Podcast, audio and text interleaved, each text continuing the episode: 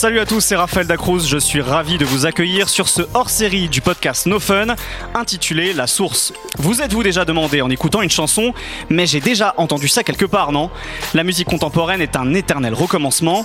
Le rap, le RB, les musiques électroniques et même la pop ont été et sont encore influencés par des compositions qui les ont précédées. Pas de rap G-Funk sans P-Funk, pas de house sans disco. Mais ces standards d'hier sont parfois eux aussi inspirés par des mélodies plus vieilles qu'eux. Combien de chansons de rock reprenant des standards du blues Combien de tubes soul engendrés par des classiques du jazz En remontant son arbre généalogique, un tube d'aujourd'hui donne l'impression d'avoir non seulement un père, mais aussi un grand-parent. Et dans la source, nous allons remonter à l'origine de chansons pour raconter leur histoire, mais aussi celle des genres musicaux, de leur héritage, de leur réinterprétation et de leur réappropriation. Et pour suivre ce cours d'eau, ce flot sonore, il faut un équipage de connaisseurs passionnés pour échanger, débattre et se rencontrer. Aujourd'hui, nous allons nous intéresser à une chanson de Kanye West. Sur son chaotique et bruyant sixième album, Jesus, Kanye West racontait dans le morceau Blood on the Leaves une déchirante histoire de séparation amoureuse. Pendant toute la chanson, une voix plaintive et quelques notes de piano reviennent, celles de Nina Simone et de sa chanson Strange Fruit, monument politique contre la ségrégation raciale aux États-Unis, qui n'est pourtant pas une chanson originale de Miss Simone, mais une reprise d'un grand standard du jazz enregistré en 1939. Avec moi aujourd'hui, il y a quatre spécialistes autour de la table. Lise Gomis, journaliste, chroniqueuse sur Radio Nova et co-réalisatrice du spectacle de danse Images, a, tribute to Nina Simone. Bonjour Lise. Bonjour. Euh, Mathieu Durand, journaliste et rédacteur en chef du magazine Jazz News. Bonjour. Bonjour. Euh, Jean-Baptiste Vieille, journaliste longtemps chez l'ABC du son et membre de l'équipe de la newsletter Curators. Bonjour Jean-Baptiste. Salut Raphaël. Et puisqu'on va parler de sampling, technique de composition euh, importante dans le rap, il me semblait aussi important d'avoir l'avis d'un beatmaker. Schkid est musicien et journaliste pour Yard et il est avec nous également. Bonjour Schkid. Bonsoir. No Fun euh, hors série, La Source, c'est parti.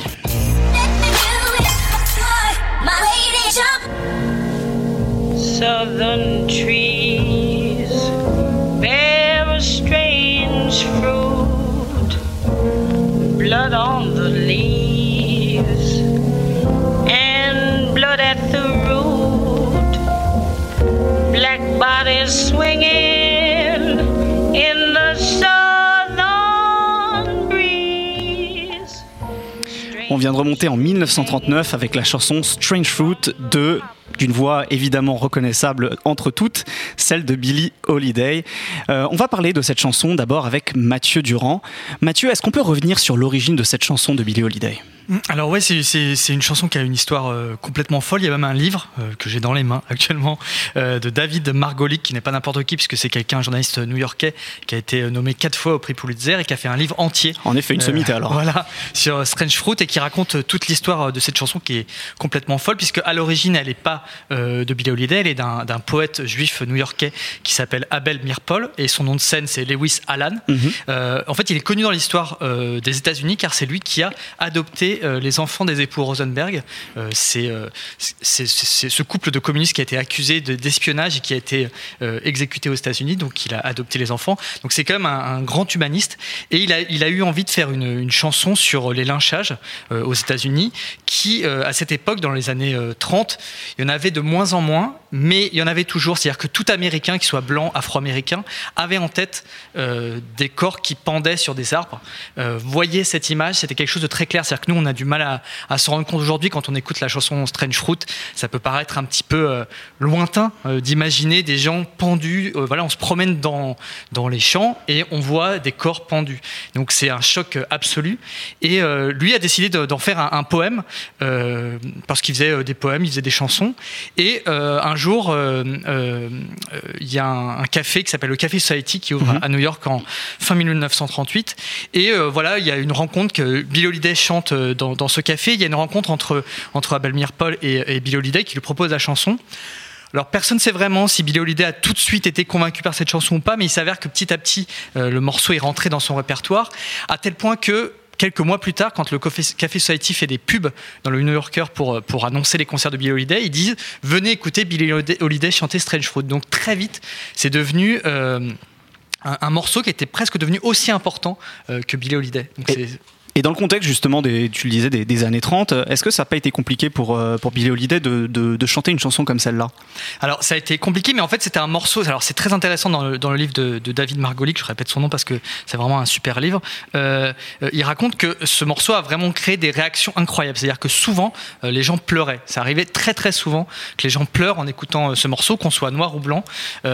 Les Afro-Américains évidemment, ça leur rappelait malheureusement parfois des souvenirs ou des choses qu'ils avaient vues. On peut le dire, c'est presque marqué dans leur chair en fait, euh, cette histoire aussi. Mais il y avait aussi une honte des blancs euh, parce que le Café Society était plutôt un, un- un- un club de jazz euh, assez à gauche, assez assez assez Libéral comme disent les Américains, Exactement, libéral comme les Américains. C'est-à-dire que c'est un des rares clubs de jazz où il n'y avait pas de discrimination. D'ailleurs, pour Billie Holiday, c'était très agréable parce qu'ensuite, quand elle a joué dans d'autres clubs, c'était très dur parce que des fois, on la laissait même pas manger, on la laissait pas rentrer dans la porte principale, etc. Euh, donc j'ai perdu le film, mais Oui, euh, voilà. Est-ce que c'était pas compliqué pour elle de- oui, d'interpréter cette chanson à l'époque alors, ouais c'était, ça, a été, ça a été très compliqué. C'est une chanson qui a été, qui a été censurée, même encore. euh, justement, dans son livre, il raconte que même euh, pendant l'ap- l'apartheid en Afrique du Sud, c'était une chanson interdite. Donc, c'est-à-dire que c'est toujours une chanson qui est un choc absolu quand on, est, quand on comprend l'anglais. Euh, et ça a été effectivement compliqué pour elle, mais à la fois, c'est devenu, comme je disais, son, son, son morceau clé, en fait. C'est-à-dire que c'était une, une. Les gens venaient voir Billie Holiday chanter Strange Fruit. Mais elle savait que c'était un morceau spécial, puisqu'il y avait toute une préparation pour chanter Strange Fruit. Et par exemple, euh, toujours le dernier morceau des concerts. Euh, et d'ailleurs, il y a une, anecdote assez marrante, puisque un jour, elle s'engueule avec quelqu'un euh, euh, dans, le club, parce que Billie il faut imaginer que c'est pas une gentille chanteuse comme on peut imaginer les chanteuses de jazz de maintenant. C'était quelqu'un avec un très fort caractère qui pouvait montrer son cul en plein concert, etc. et dire allez tous vous faire foutre. Et donc elle s'engueule avec quelqu'un, elle arrive sur scène, elle dit à son pianiste on commence direct par Strange Fruit. Le pianiste se dit Oula, ça veut dire que c'est le dernier morceau, donc c'est bizarre. Donc il lui fait un peu les gros yeux, donc elle, elle fait des yeux évidemment encore plus gros. Donc évidemment, il joue le morceau et elle dit allez au revoir, ciao, bye bye, elle finit le morceau, elle se casse. Et, donc pour elle, c'était vraiment un morceau qui était. euh, qui avait quelque chose de particulier, mais qui à la fois était euh, particulier dans son répertoire, puisque c'est presque, entre guillemets, son seul morceau très engagé, puisque les chansons de Billie Holiday parlent beaucoup d'amour, comme euh, toutes les chansons de jazz ou toutes euh, les grandes chansons populaires. Euh, mais, et, là, et là, en fait, en arrivant avec ce morceau, elle arrive avec un morceau engagé et qui, en plus, a vraiment changé l'histoire des États-Unis. C'est-à-dire que c'est incroyable de se rendre compte qu'il y, y a beaucoup de morceaux engagés, beaucoup de morceaux qui essayent de changer le monde, mais celui-là vraiment l'a changé. Il y a le magazine Q qui l'a même élu dans les 10 morceaux qui ont vraiment changé le monde en fait, parce que ça a vraiment réveillé des consciences. Les gens se sont vraiment rendus compte de se dire mais c'est incroyable en fait, parce qu'il faut imaginer que pour des Américains euh, dans les années 30, le lynchage c'est classique. Voilà, c'est même un spectacle. On se fait chier dans son village. Il y a quelqu'un qui On se fait lyncher. des États-Unis hein. Exactement. Quelqu'un qui se fait lyncher, c'est limite un spectacle, comme la guillotine euh, euh, était en France, etc., etc.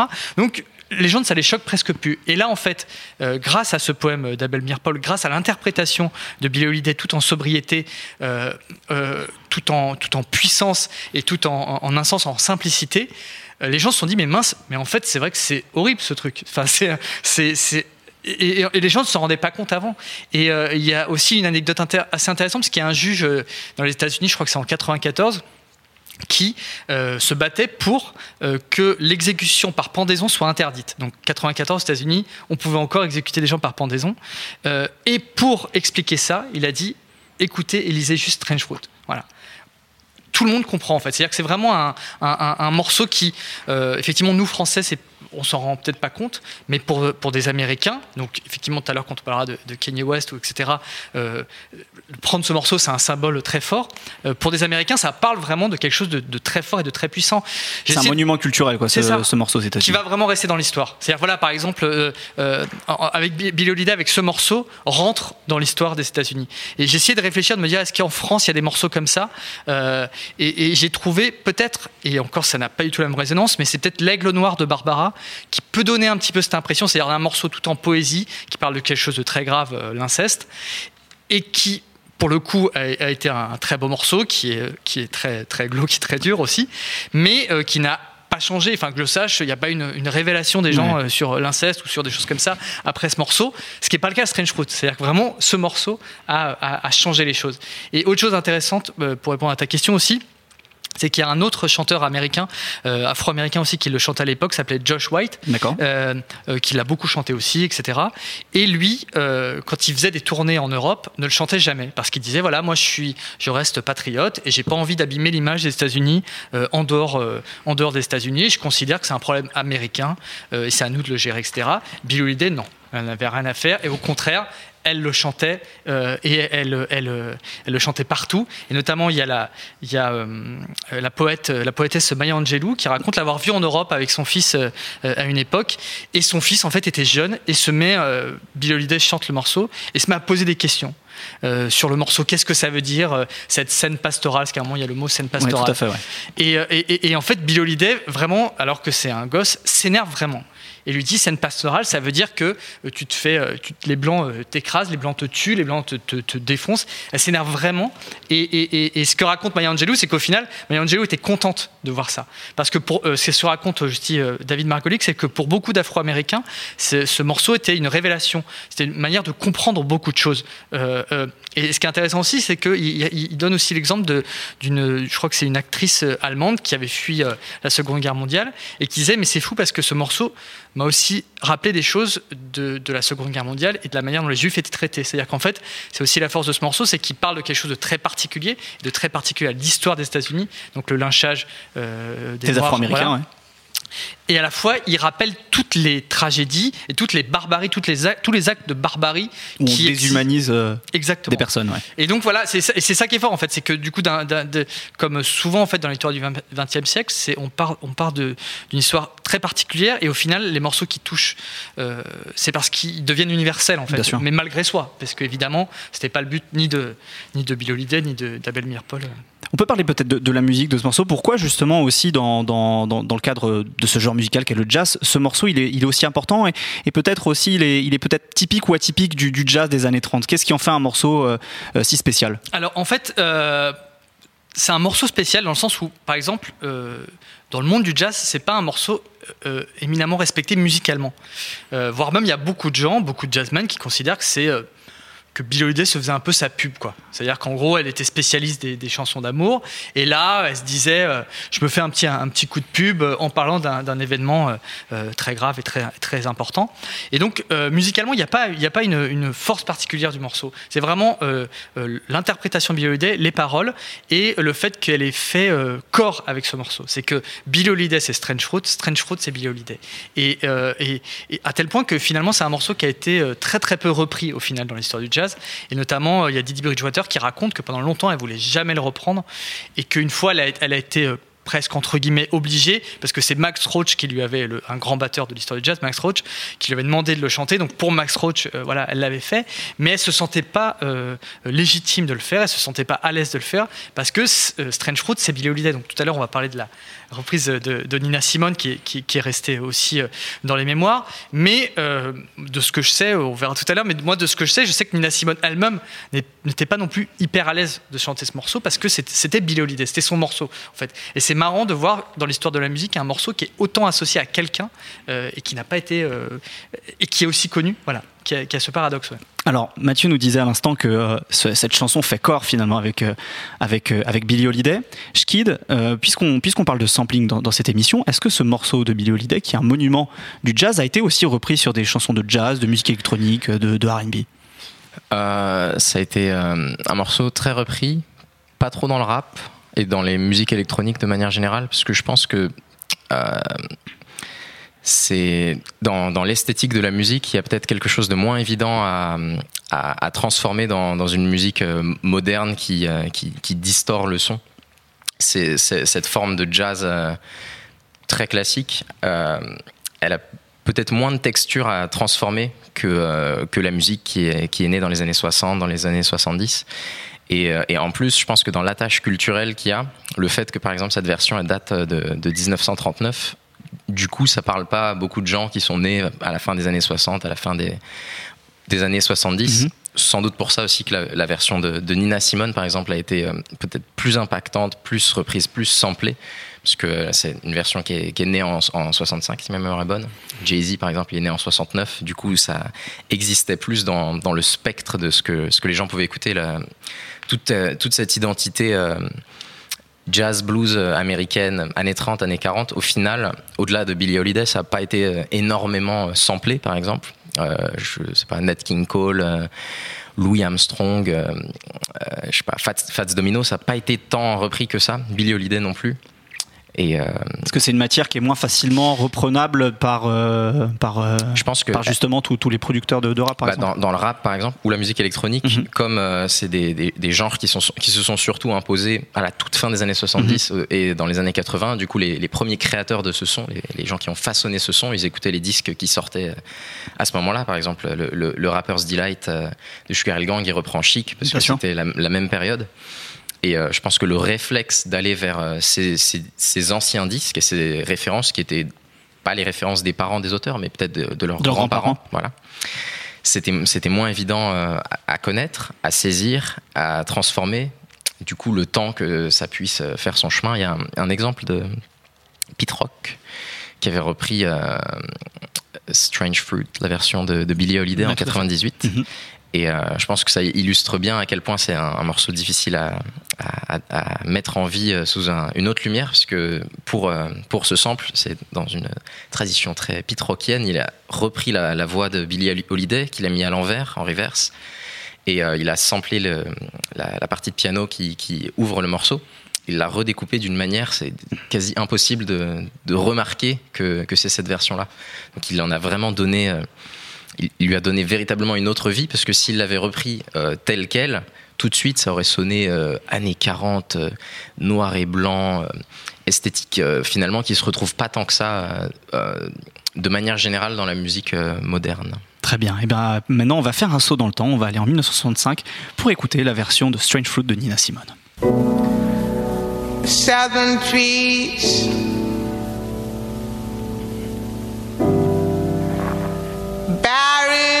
Strange fruit.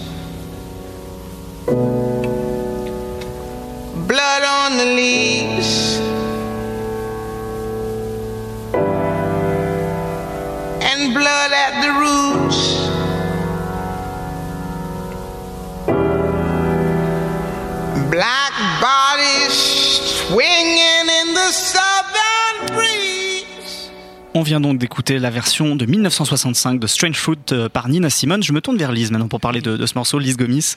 Euh, de quelle manière Lina Simone s'est réappropriée cette chanson de Bill Holiday? On sent déjà musicalement que c'est pas tout à fait la même chose. Exactement, l'accompagnement est pas du tout le même. Mais ce qu'il faut d'abord préciser, je pense, c'est que Nina Simone, elle vient du sud, elle vient de Caroline du Nord. Donc si euh, si tu veux, elle a passé l'essentiel, enfin l'essentiel jusqu'à en tout cas 17-18 ans, euh, l'essentiel de sa vie dans le sud. Donc on peut presque dire que l'odeur de la chair brûlée, elle l'a senti et vécu. Je dis pas que Bill Holiday n'avait pas conscience de ça, mais elle est plutôt du Nord, alors que Nina Simone, elle est vraiment du Sud. Donc en gros, c'est son quotidien. Et ce quotidien, comme euh, le disait tout à l'heure mon collègue, c'est que euh, les lynchages, c'était comme aller au cinéma, c'était comme aller au théâtre. C'était vraiment une, attraction. Donc pour Nina Simone, reprendre cette chanson, d'ailleurs, elle précise que, euh, que la voix de Billie Holiday l'entêtait. Elle a dû écouter la chanson plus d'une fois en boucle pour vraiment, entre guillemets, réussir à, à entrer dedans. Et en fait, Nina Simone, elle se la réapproprie, je pense, d'une manière super naturel parce que finalement Strange c'est aussi elle quelque part. C'est son histoire c'est ce qu'elle a vécu et on sait tous que Nina Simone enfin voilà sa carrière euh, elle a été euh, comment dire elle a elle a elle a, euh, je trouve plus mes mots, mais je vais me, sa carrière a été impactée par justement ce racisme. Bien sûr, par la ségrégation raciale, tout à fait. Ouais. Exactement. Donc, euh, juste pour info, sur à peu près 4000 personnes lynchées entre 1889 et 1940, 90% des lynchages s'étaient passés euh, dans le sud. Donc, c'est ce que je dis quand je dis qu'elle a, elle a, elle a vécu ça. Strange Fruit, c'est Nina Simone. Et quand elle, elle dit qu'elle prenait la voie ferrée pour marcher et pour rentrer chez elle, on peut imaginer qu'elle est peut-être tomber sur une de, ces scènes. Donc quand elle se euh, réapproprie euh, ce morceau, c'est du piano-voix. C'est juste Nina Simone en brut de décoffrage et une première note et boum, elle t'envoie le Southern Trees et elle t'emmène directement dans, le sud. Et c'est en ça qu'en fait, la version de Nina Simone, elle est aussi singulière. Alors, c'est un monument, euh, ce, morceau, dans la carrière de Billie Holiday. Et dans celle de Nina Simone, finalement, alors qu'on pourrait penser que ce morceau euh, ne pourrait être chanté que par euh, Billy Holiday, finalement Strange Fruit je reprends les termes. Hein. Strange Fruit, c'est aussi Nina Simone et Nina Simone, c'est Strange Fruit. Tu le disais, euh, quelque part, musicalement, il est beaucoup plus dépouillé ce morceau. C'est vrai qu'on, on- on- sur cette période, sur le début des années 60, on connaît surtout Nina Simone comme cette pianiste extrêmement douée. Euh, et là, d'un seul coup, il y a, il y a finalement, elle, elle pose sa voix que sur, que sur quelques notes. C'est, nouveau, ça, chez Nina Simone, de, de, de mettre en avant uniquement sa voix et son interprétation comme elle le fait sur cette chanson, par exemple? Alors, je- je- pour l'époque, effectivement, c'est euh, il y a d'autres morceaux où elle est où elle fait euh, du piano voix hyper simple, mais je pense que ce morceau-là, il lui tient tellement à cœur. Il arrive à une période, c'est 1965, on est en plein voting right act pour que les Noirs puissent voter. Euh, Malcolm X vient de décéder, donc il y a la marche de Selma aussi à Montgomery, donc là l'époque est vraiment chargée et je pense que tout ce qui se passe dans l'atmosphère ambiante euh, ne mérite pas, je pense, autant d'accompagnement. C'est, je pense que juste sa voix et son piano, ça suffit amplement pour dépeindre ces événements. Je pense que l'actualité, elle est tellement riche qu'à un moment donné, il faut revenir à l'essentiel. Et l'essentiel, c'est qui? C'est Nina Simone, sa voix pure et nue et rough même, je dirais. Elle est hyper brute euh, et ça suffit Et surtout amplement. sur la fin, au moment où elle, où elle parle du, du, du soleil justement qui brûle les corps, elle, elle, elle racle presque sa gorge euh, pour, pour montrer justement cette colère. C'est ça, c'est tout le morceau. Elle, enfin voilà, il y a une espèce de tension qui, euh, dès la première note et jusqu'à la fin, elle te tient, elle te tient, elle te tient, et, et sur la fin, bah voilà, elle, euh, elle libère. Et c'est marrant parce que ce genre de d'interprétation, je le, je le retrouve un peu aussi dans cet autre morceau qui est For Women, qui serait un peu le Strange Fruit écrit par Nina Simone, euh, qui euh, dépeint euh, le, le- le- le- enfin voilà, c'est euh, le, portrait de quatre femmes noires qui pourrait être finalement le parcours de, de, de Nina Simone. Et c'est la même façon. Le dernier couplet, là, elle, euh, c'est c'est la rage qui l'habite et, et elle te lance là le premier qui joue avec moi, je vais le tuer. Et là, c'est à peu près la même chose, sauf que ce ne sont pas les mêmes paroles. Mais voilà, dans le morceau, elle commence, euh, je dirais de manière hyper sobre, mais il y a une espèce de tension qui te tient, qui te tient, et à la fin, boum, elle te largue euh, la bombe. Et euh, effectivement, tu peux que te rendre compte de ce qui se passait véritablement dans le Sud, et tu peux comprendre pourquoi, pourquoi c'est un morceau important dans, dans, sa carrière.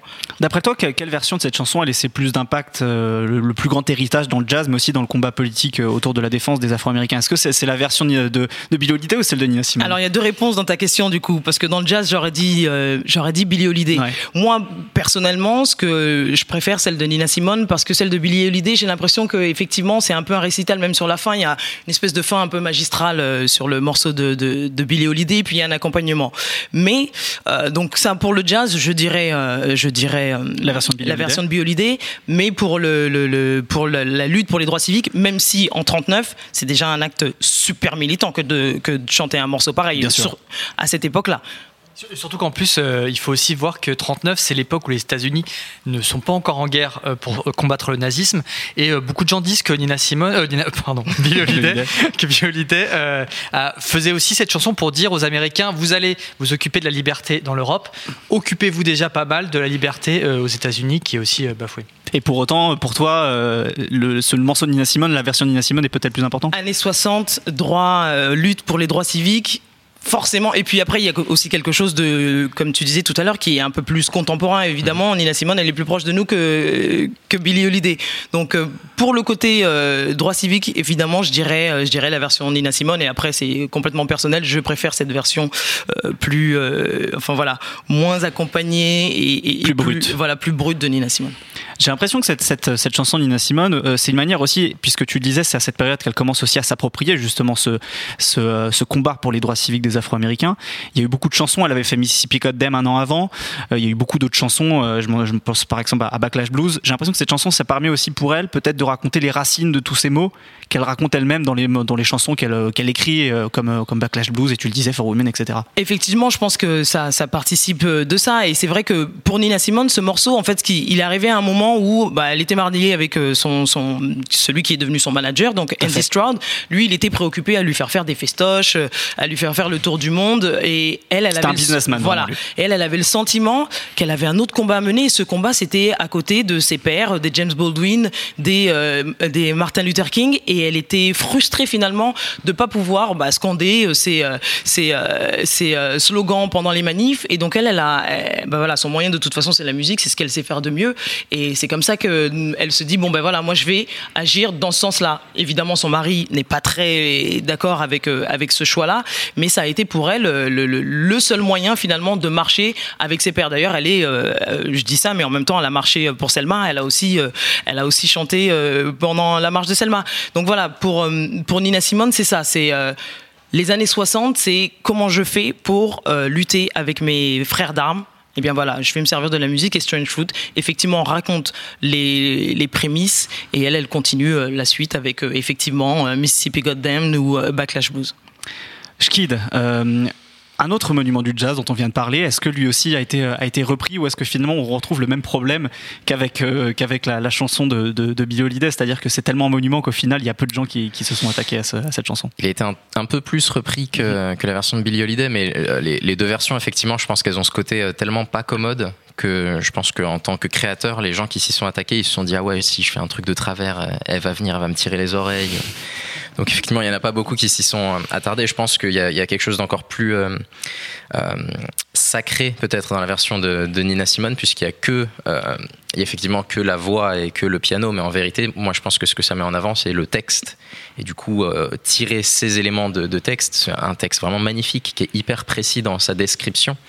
Du coup, il faut faire attention euh, quand, quand on sample ça, quoi, pour pas dire n'importe quoi. Il y a aucune version de, de ce sample qui, en- qui est devenu un, un tube, par exemple, mais je pense que c'est c'est pas le but et ça, ne- ça ne pourra pas arriver. Il y a, il y a un, un morceau euh, de Cassidy et John Legend qui était sorti En 2007. Ouais. Voilà. sur l'album Bars, si je Ouais. me souviens bien. C'est très anecdotique en fait. Que... Voilà, c'était évidemment anecdotique. Il y a, en, en 2009, il y a Common qui avait essayé de faire un, son, son Strange Fruit, mais euh, sur une production de Kanye West. Finalement, je crois qu'ils n'avaient pas eu les droits sur le, sur le sample, du coup, ils l'ont pas sorti, mais pareil, c'était c'était euh, relativement anecdotique. Et euh, je pense que le, le- le- le- la seule personne qui s'est octroyé le droit de, de mettre euh, ce- cette chanson euh, Le seul fou furieux. le seul qui a essayé, c'est c'est c'est Kanye West. Et avant lui, euh, avant qu'il le sente pour son morceau Blood on the Leaves, il y a six ans plus tôt, un producteur de Philadelphie qui s'appelle Owen Savant, Mhm. Qui a sorti un projet euh, autour de autour de, Nina Simone et je trouve ça assez intéressant parce qu'il a repris le, le sample de, Strange Fruit de la même manière que Kanye va le reprendre euh, six ans plus tard. En gros, dans sa découpe du sample, il va mettre l'accent sur, le, sur la fin de phrase où elle dit Summer Breeze. Donc le breeze, il y a cet élément qui est, qui est détaché en- finalement de son contexte et qui devient quelque chose de juste musical.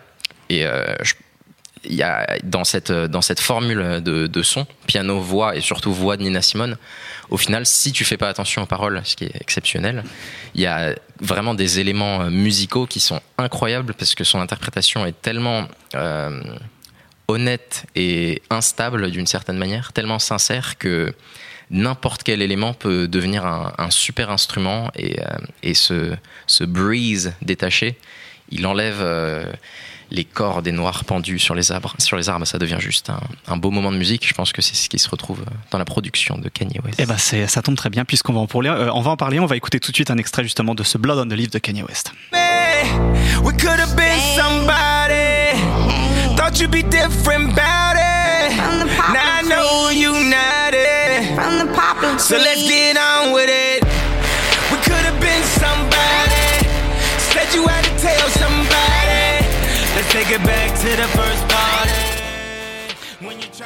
On est vraiment dans une mélodie cauchemardesque. Signé Kanye West et, et tous ses producteurs, euh, et justement Jean-Baptiste va pouvoir nous en parler. Que, que sait-on de l'o- l'origine de, de ce morceau Blood on the Leaves de Kanye West, donc qui est sorti sur l'album Yeezus en 2013 Ouais, Jesus, euh, sixième album de Kanye West.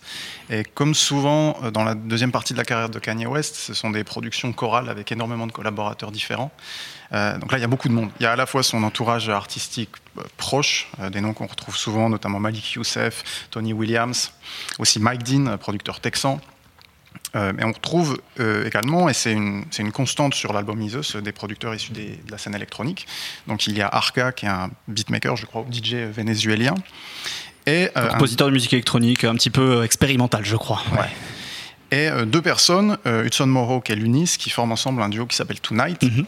Donc eux, c'est des compositeurs de musique électronique également, mais euh, Hudson Mohawk, par exemple, lui, il est écossais, je crois. Ouais, et l'autre est canadien. Mhm. Ouais. Et en fait, ce morceau, c'est en fait, j'ai l'impression que c'est le télescopage de deux idées qui n'étaient pas censées se rencontrer initialement. Euh, le duo Tonight avait soumis à l'équipe créative de Kanye West une production euh, qui, qui- qui- qui est la majeure partie du morceau, en fait, une, une production très club trap qui s'appelait Are You Ready? Et la grande question, c'est qui euh, comment se fait-il que de ce morceau, il y a eu l'idée de connecter le sample de Nina Simone?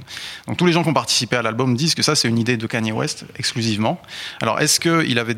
Il voulait utiliser ce sample de Nina Simone depuis quelques temps, vraisemblablement. Et d'ailleurs, quand on écoute le traitement du sample, comme tu le soulignais, ça évoque, euh, ça évoque beaucoup les premières, les productions du début de carrière de Kanye West, justement en, en- en reprenant une inflexion vocale et en la répétant tout au long de la boucle. Et en Et la en, dé- pitchant et en aigu, découpant, voilà, en découpant euh, vraiment euh, chaque, chaque élément, quoi. Ouais, et en en faisant un petit gimmick qui est très très, très accrocheur. Et, euh, et donc, euh, Kanye avait probablement ça depuis longtemps. Il avait d'ailleurs samplé euh, Nina Simone à plusieurs reprises, notamment en 2004, il avait samplé euh, Sinorman pour euh, Talib Kweli. Et donc, de manière, le terme, le mot qui revient, c'est miracle. C'est Kanye West qui s'est dit, ben ouais, ces ces deux, ces deux, ces, ces matières sonores, on va, les- on va les mélanger et on va créer, euh, on va créer Blood on the Leaves. Alors qu'apporte justement la présence du, du- du sample de Nina Simone à ce morceau par rapport à, à ce dont il parle Je crois que c'est une histoire de, de rupture amoureuse, de divorce, de, de déception sentimentale un petit peu. Voilà, qu'est-ce que ça apporte le fait d'avoir été samplé euh, ce motif musical de, de Strange Fruit par Nina Simone? En fait, je pense qu'il y, a un- il y a un truc Kanye West adore faire, c'est de, c'est de jouer sur des oppositions et des tensions entre des choses qui sont pas censées être mélangées. Des C'est un- contradictions. Ouais, c'est un, c'est un truc qui est constant dans sa carrière. Dès le début de sa carrière, même lui-même se présentait comme un espèce de paradoxe qui était capable de réconcilier les scènes alternatives du rap et les, et les rappeurs riches, quand il disait euh, Je suis le seul rappeur qui porte à la fois un sac à dos et qui veut rouler en Benz. Et qui rappe avec Mos Def et Jay-Z. C'est ça, exactement. Et en fait, euh, tout au long de sa carrière, en fait, il, adore créer cette tension. Son dernier album, The Life of Pablo, il a dit, c'est un album de gospel avec des gros mots. Euh, L'album Watch the Throne avec Jay-Z, c'était, euh, on va faire du couture hip-hop, c'est-à-dire qu'on va mêler le- la, sophistication de la haute couture avec le caractère très brutal du hip-hop. Et je pense que je pense qu'il il adore ça et il a vu le, le potentiel créatif qu'il y avait à mélanger euh, ces deux éléments. Et ce qui est, ce qui est intéressant, en fait, c'est que je pense que s'il avait uniquement samplé Nina Simone et qu'il était resté très scolaire, ça aurait peut-être pas fait quelque chose de très intéressant, parce que je pense que le, morceau d'origine est, indépassable. S'il avait repris uniquement la prod de Tonight, ça aurait fait quelque chose d'assez standard. Mais là, ce qui est bien, c'est que ces deux morceaux ensemble, euh, d'un coup, ils, ouvrent plein de nouvelles dimensions dans, l'interprétation du thème et du morceau. C'est à la fois un commentaire sur euh, presque technologique sur qu'est-ce qu'on peut faire avec le rap. Le fait de mêler un sample très traditionnel avec de l'autotune. La, dernière minute du morceau, c'est Kanye West en roue libre qui, qui- qui a une- fait sa complainte sous autotune, chose qui doit faire hurler énormément de, de- de- de- de puristes. Euh, c'est également euh, le- la, la confrontation entre le sampling et la trappe. Enfin, il y a presque il y a plein de conflits qui se créent dans, dans ce morceau. Et il y, a- il y a un truc aussi que je trouve très intéressant, c'est qu'il con- il convie aussi plusieurs générations de, de mu- de musique afro-américaine, avec, un, avec une troisième entrée euh, complètement inattendue, c'est celle du rap de la Nouvelle-Orléans, puisque, euh, puisqu'en fait le morceau de Hudson Mohawk euh, est, est inspiré d'un, titre de rap de la Nouvelle-Orléans, d'un rappeur qui s'appelle C Murder, un morceau qui s'appelait euh, Down, Down with My N-Words. Et du coup, ça, je trouve ça, je trouve ça, il y a un truc complètement passionnant dans ce morceau, c'est que moi, j'ai découvert ça très récemment en fait, et ça m'a, complètement ouvert, euh, ouvert tous mes chakras. C'est qu'en fait, dans le morceau de Nina, dans le texte original, euh, Nina, Simone, enfin tous les gens qui, ont- contribué à la, création, les auteurs originaux du poème, l'auteur original du poème, parle de l'odeur des magnolias. Et dans le morceau Kanye West, à la fin, quand il est inspiré par la prod de Hudson Morrow qui lui rappelle Down with My Knees, il dit dans le morceau, il dit I gotta bring it back to Nolia. Et Nolia, c'est un quartier de la Nouvelle-Orléans, les Magnolia, Magnolia Projects. Donc du coup, en fait, il y a une espèce, de télescopage gé- générationnel très ancré dans le sud des États-Unis entre euh, les Magnolias, le quartier, le rap, la soul, avec tout ce sous-texte sur la ségrégation et les lynchages, sachant que si Murder euh, est en, en prison à vie, Tout à euh, fait, a été condamné. Ouais. Donc il y, a- il y a une espèce de grande tragédie qui se crée en, en mélangeant tout ça. Alors est-ce que c'est conscient ou pas? Je sais pas, mais à la limite peu importe. Mais chez Kanye West, il y a des chances que ça le soit un peu. Sans doute, ouais, sans doute. Mais en tout cas, oui, c'est vrai qu'au niveau du symbole, cette, cette phrase dans le morceau, elle est, elle est assez terrible parce que justement, il y a, y, a, y a ce truc où ça fait référence à la fois à Nina Simone et à ce qu'elle raconte et à Billie Holiday, ce qu'elle racontait dans le morceau. Et à ce quartier, c'est vrai que ça, c'est très très fort. Euh, quelle, est la, quelle est la place de Steve dans, dans Yeezus Est-ce qu'il est qu'il a une place un peu à part? Parce que je, je le disais en introduction, c'est quand même un, un, album très bruyant, euh, très électronique. Il y, a des, y a des sons qui viennent de partout. Là, d'un seul coup, on a, il y a beaucoup de samples vocaux quand même sur cet album, mais là, d'un seul coup, il y, a, cette espèce de monument. Est-ce que, que ça tient C'est un morceau un peu à part, euh, finalement, ce, ce morceau de Kanye West? Pas tout à fait, parce que, bon, comme, tu l'as dit tout à l'heure, Jesus, c'est vraiment un album extrêmement. C'est une proposition très radicale et très chaotique de la part de, Kanye West. Et, euh, et, le morceau en lui-même, il, reflète le, caractère très imprévisible de l'album. C'est un album qui parle d'identité, qui parle de sexe, qui parle d'argent, qui, baigne dans une ambiance, une ambiance de, parano et de drogue également. Et. Euh, et il formerait peut-être, il y a peut-être deux autres morceaux de l'album qui lui ressemblent, enfin qui lui ressemblent, non, c'est-à-dire qui pourraient être rangés plus ou moins dans la même catégorie. Mm -hmm. C'est euh, A Minute, qui est un morceau euh, quasi, on ne sait pas trop si on regarde un film porno ou un film de serial killer quand on écoute le, le truc. Et il y a Bound to à la fin qui parle de, qui parle, qui parle je pense, d'amour, enfin, enfin l'amour après une, après une, une, gueule de bois. Donc en fait. Euh, c'est ça, c'est que toutes les, toutes les thématiques, euh, toutes les thématiques s'entrechoquent et c'est à l'auditeur en fait de, d'ouvrir des portes pour aller trouver du sens à tout ça. En quoi, euh, Shki, le, le, le, sampling justement sur ce morceau de, de, de Kanye West est-il remarquable d'après toi? Si ça l'est, si tu considères que ça l'est. Remarquable, euh, je, je sais pas. Techniquement, ce qui, je trouve que c'est hyper beau parce que la, la, source originale est tellement belle que euh, ce, ce breeze qui met en aigu, euh, automatiquement, ça, ça apporte quelque chose de, magique. Et euh, je pense que naturellement, sampler la, la voix de, Nina Simone, en tout cas dans cette période de sa carrière, ça apporte un, une sorte de crédit euh, conscience sociale, même si le morceau n'est pas du tout à ce sujet. Qui, est, qui a la même valeur que quand Kanye sample Gil Scott Heron euh, sur, sur ses solos ou sur les artistes euh, pour lesquels il a samplé euh, Gil Scott Heron, ça, ça a cette même force. Après, je trouve ça assez remarquable parce que dans, dans mes yeux, il l'utilise un peu comme les jeunes qui sont au lycée et qui ont une veste Che Guevara. Donc c'est ça peut vouloir dire quelque chose, mais en même temps, ça sent que bon, c'est pas très grave si ça veut rien dire et juste, juste c'est joli.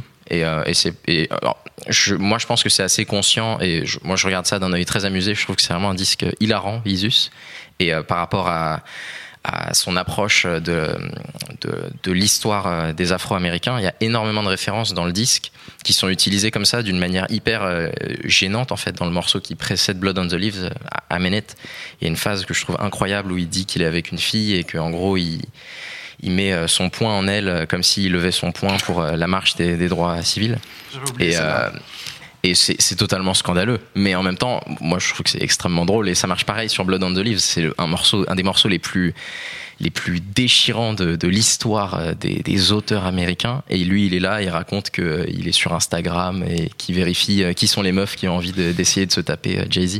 Et ça, il y a ce contraste un peu euh, gênant ou drôle qui, qui fait Kanye West à fond. C'est ça qui est beau justement, c'est que ouais.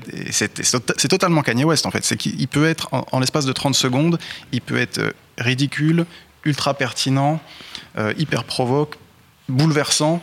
Il, peut, il, a des espèces de changements émotionnels qui, qui font que, que, ça provoque quelque chose de, de, de captivant quoi.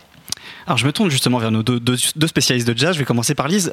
Qu'est-ce que toi ça t'inspire justement ce sampling? Est-ce que est-ce que ça te est-ce que ça, ça fascine ou ça te pique? Voilà, ouais, ça, te, ça, te, fait mal un peu. Ouais, moi ça me pique euh, quelque part. Ça, enfin, parce que j'y mets euh, trop de cœur en fait euh, sur ce morceau. À la fois parce qu'effectivement j'aime je, je, beaucoup Nina Simone et j'aime aussi le morceau de Billie Holiday et l'histoire aussi me me, me me, me, me, touche vraiment. Après effectivement quand j'entends Ski de, de, de, voilà te, te, te, dénoyauter le tout, j'arrive à capter. Mais quand je suis toute seule devant ma platine et que je mets euh, le morceau Blood on the Leaves, ce que j'ai fait pour préparer cette émission et le Nina Simone, j'étais là mais non mais c'est pas possible. mais non et vraiment ça me ça me faisait mal. Mais euh, là d'un coup ça prend une autre dimension et je vais le réécouter d'une autre manière. Et toi et toi Mathieu euh, comme ça si, si bah, quand, je... quand, tu as écouté ce morceau bah, qu'est-ce ouais. que ça t'a inspiré? Bah, Alors bah, je l'ai beaucoup aimé mais après c'est vrai que je me pose maintenant la question de me dire, euh, il a comme été fait, si je dis pas de bêtises, euh, à l'époque où c'était Barack Obama le président. Tout à fait. Je sais pas s'il referait le même morceau euh, avec Donald Trump président et avec la vision du monde de Donald Trump. C'est comme si à un moment, euh, avec Obama président, peut-être que même euh, Kanye West s'est dit, bon bah, en un sens, c'est fini et Strange Fruit c'est terminé. Et on s'est peut-être rendu compte que c'était pas le cas. Voilà. Je- C'est une question que je me Je pense qu'effectivement, dans, dans la même période où, euh, où il a sorti ce morceau, c'était aussi une période où, au niveau de la mode, il aimait bien euh, porter des vestes où il y avait brodé le drapeau, euh, le drapeau séparatiste là, de, de la ségrégation. Drapeau sudiste, oui. Le drapeau sudiste. Des Et confédérés. voilà, des confédérés. Voilà. Et, euh, et c'était sa manière de dire bon, bah voilà, en fait, cette histoire-là, c'est mon histoire maintenant, qu'est-ce qu'il y a? C'est de la même manière que le- énormément de, de rappeurs afro-américains utilisent le terme euh, néga, ils se le réapproprient et ils disent bah voilà, c'était notre nom euh, quand ça allait pas, maintenant c'est notre nom, on assume, on est plus stylé que vous parce qu'on est des négas, vous, vous avez pas le droit de le dire. Je pense qu'il y a un peu de ça dans, dans l'utilisation de Strange Fruit, genre euh, ok, ouais, ça a cette histoire-là. Bah maintenant, ça a une autre histoire. Qu'est-ce qui se passe? Qu'est-ce que vous faire me. Ouais. Jean-Baptiste, tu voulais ajouter quelque chose? Après, je pense, je pense pas que les- le- la présidence d'Obama corresponde à une, une parenthèse enchantée pour, euh, pour, euh, pour, les, artistes. Sur, l'album c'est un- il y a le, le su- le sujet de la ségrégation, il est central, mais il n'est pas directement dans Blood on the Leaves. Euh, dans, le, un des premiers morceaux de l'album qui s'appelle New Slaves, donc là c'est un titre explicite, Kanye West il fait un truc très intéressant, c'est qu'il il dit, il dit euh, I know that we're the new slaves, I see the blood on the leaves. Et il répète quatre fois la phrase. Ce qui est intéressant, c'est qu'il y a comme un lien hypertexte en fait dans l'album sur ce morceau qui permet ensuite d'arriver sur euh, d'arriver sur Blood on the Leaf. Et plus généralement, euh, je trouve que le, le choix, la décision de sampler Nina Simone à ce moment-là pour Kanye West, je trouve que c'est dans la continuité du travail qu'il avait commencé sur euh, Watch the Throne. Watch the Throne, c'est un album qui devait célébrer un peu la black excellence, c'est-à-dire euh, des mecs, des mecs qui ont réussi, qui, ont, qui sont sortis d'une situation impossible pour réussir et qui brillent. Le morceau Niggas in Paris, on pense que c'est un morceau de fête, mais en vrai, c'est un morceau de mecs qui disent Mon Dieu, je, mon Dieu, je suis vivant, donc je vais, je vais célébrer ça. Et dans, dans Watch the Throne, il y avait énormément de samples issus de, issus de la musique noire, mais des, des samples avec une très forte portée symbolique, chose que Kanye West faisait moins avant. Ouais. Il y avait James Brown par exemple. Ouais, il y avait euh, Otis, il y avait Otis, Otis Redding, euh, il y avait Nina Simone, d'ailleurs ouais. dans le morceau New Day. Mhm. Et du coup, en fait, c'est comme si le sample euh, euh, apportait une euh, une, une densité que tu ne retrouves pas nécessairement dans, le couplet, mais ça crée un sous-texte qui pousse à la réflexion.